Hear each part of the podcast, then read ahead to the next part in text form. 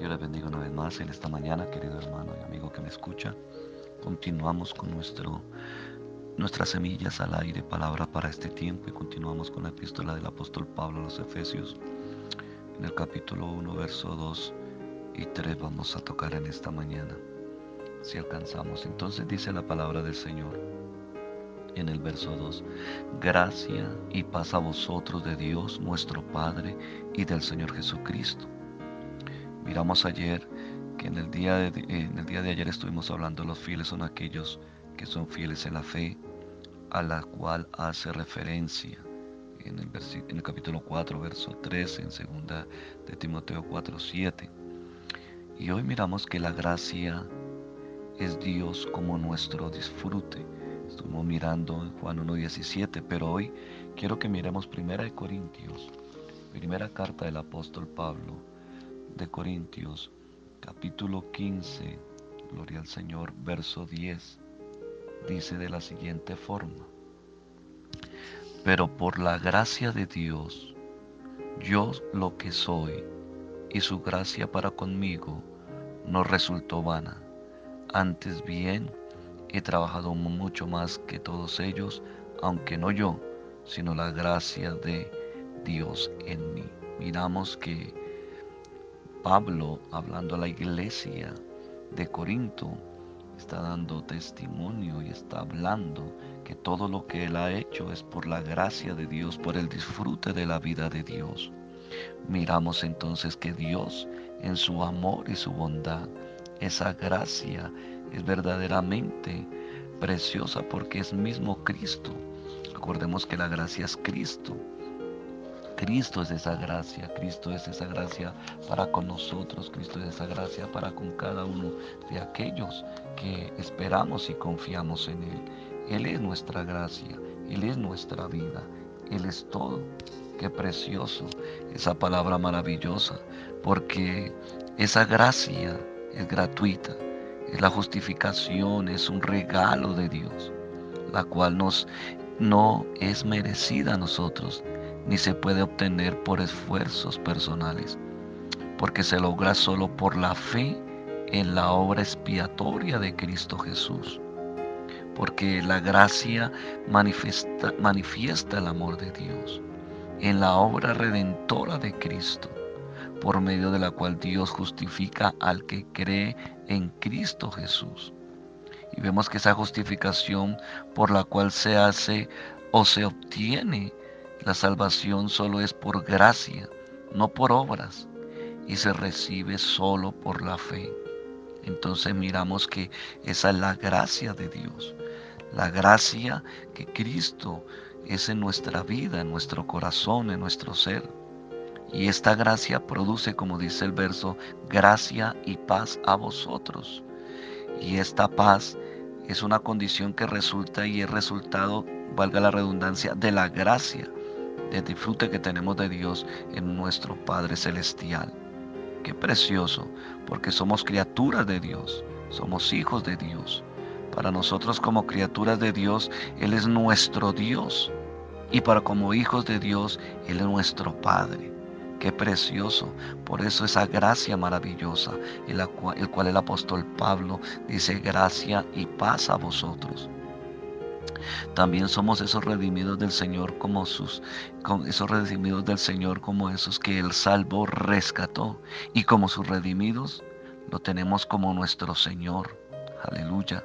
La gracia y la paz vienen a nosotros de Dios, nuestro Creador, el que nos hizo, nuestro Padre, el Señor y nuestra de nuestro Redentor. Él es, Él es todo en nosotros, la suficiencia de Cristo.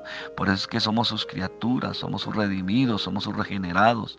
Estamos en posición de recibir la gracia y la paz de parte de Él. ¿Por qué? Porque Él lo hizo todo por nosotros. Eso es la gracia de Dios, la gracia maravillosa, redentora de Cristo, la cual vive en nosotros. Por esa gracia es que usted y yo hoy vivimos delante de la presencia de Él. Por esa gracia que lo hizo todo, ese regalo, ese regalo de vida. Usted y yo, querido hermano, debemos disfrutarlo, disfrutar esa gracia del Dios vivo, del Dios real, porque recordemos que somos un cuerpo, somos el cuerpo de Cristo, somos la expresión de Cristo del cual nos ha llamado gratuitamente nosotros como cuerpo de Cristo, como el, el, templo, la morada de su espíritu. Nosotros debemos ser la expresión de Él, la expresión y lo que nosotros recibimos de gratis, debemos darlo de gratis, que es expresar el Evangelio, es expresar la vida de Cristo, es caminar en esas obras maravillosas que Él hizo de antemano para que aquel que ha sido llamado y escogido y redimido por su sangre y dado esta gracia, podamos expresarlo en este tiempo, en esta generación, donde tantas cosas están surgiendo, donde la maldad está subiendo a lo sumo y lo que Cristo, lo que Dios quiere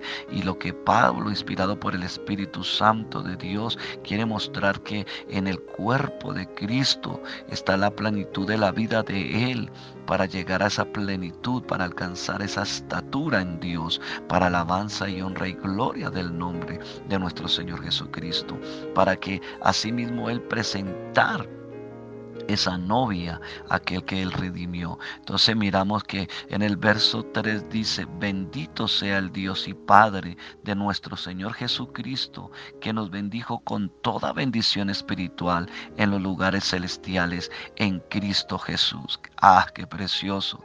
Miramos que la palabra griega significa hablar bien de Él, es decir, alabarle con adoración Aleluya, ¿a qué me estoy refiriendo? Que bendito, esa palabra de bendito. Eso es lo que significa, eh, que es, es, nuevamente repito, significa haber, hablar bien de Él, es decir, alabarle con adoración. Y vemos que en esta parte del versículo el Dios trino o triuno es elogiado, alabado con adoración. El Padre en su elección y predestinación para el propósito eterno de Dios. Eso es lo que nos habla. Por eso Dios nos dice y a través de Pablo expresando lo que él tenía en su corazón. Bendito sea el Dios y Padre de nuestro Señor Jesucristo, que nos bendijo con toda bendición espiritual en los lugares celestiales en Cristo Jesús.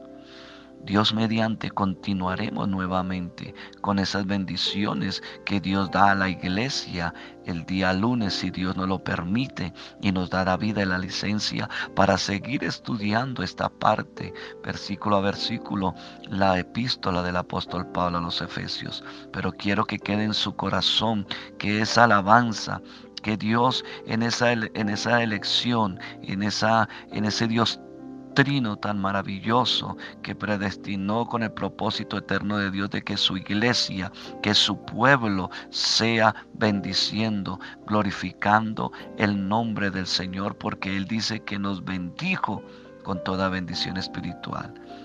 Entonces, amado hermano y amigo que me escucha, si Dios lo permite, nos estaremos escuchando nuevamente el día lunes por este mismo medio.